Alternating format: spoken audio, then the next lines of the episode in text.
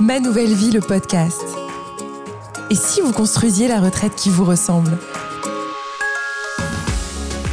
Dans cet épisode, c'est Étienne, 65 ans, qui s'est un jour aperçu d'une anomalie dans le calcul de sa retraite. Bien décidé à y remédier, cet homme volontaire a trouvé le moyen de la signaler et de la faire corriger. Son cas n'est pas isolé. En 2020, une pension liquidée sur 6 a fait l'objet d'une erreur. Il est donc très important d'être vigilant.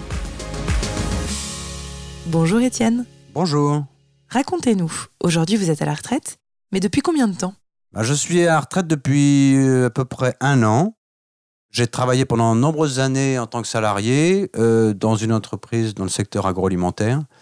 Et puis je me suis dirigé vers le monde de l'assurance euh, avec au milieu de tout ça une petite aventure entrepreneuriale de deux ans au milieu de ma carrière. J'ai eu un parcours assez, assez varié finalement.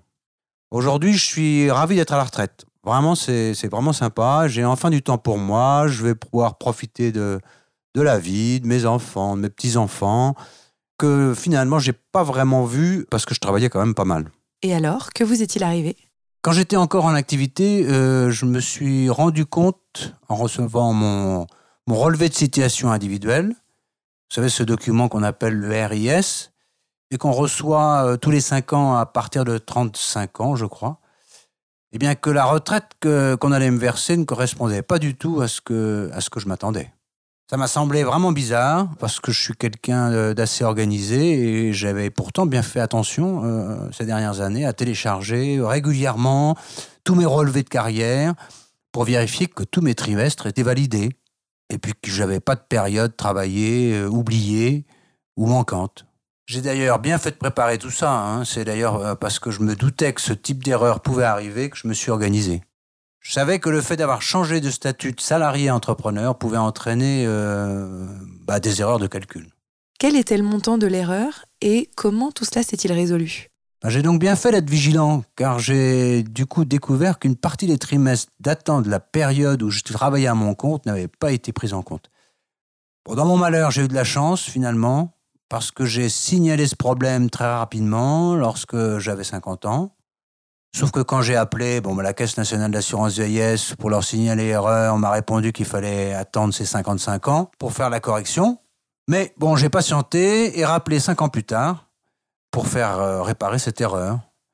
il s'agissait d'une erreur quand même d'environ 1200 euros sur l'an. Euh, c'est pas ridicule, mais mis bout à bout, sur plusieurs dizaines d'années, ça représente quand même une somme importante. Auriez-vous un conseil à donner à des personnes qui se retrouvent dans la même situation que vous? Je me suis rendu compte que je n'étais pas tout seul dans ce cas et que les erreurs de calcul des pensions de retraite sont assez fréquentes, surtout quand on, change de statut.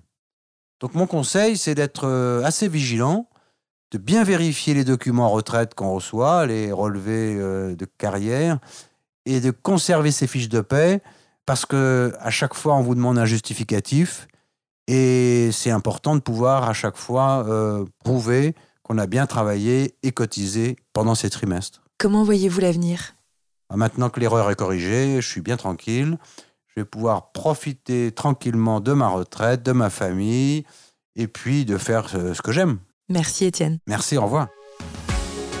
Vous venez d'écouter Ma Nouvelle Vie, le podcast, le podcast qui vous donne les clés pour que votre retraite vous ressemble.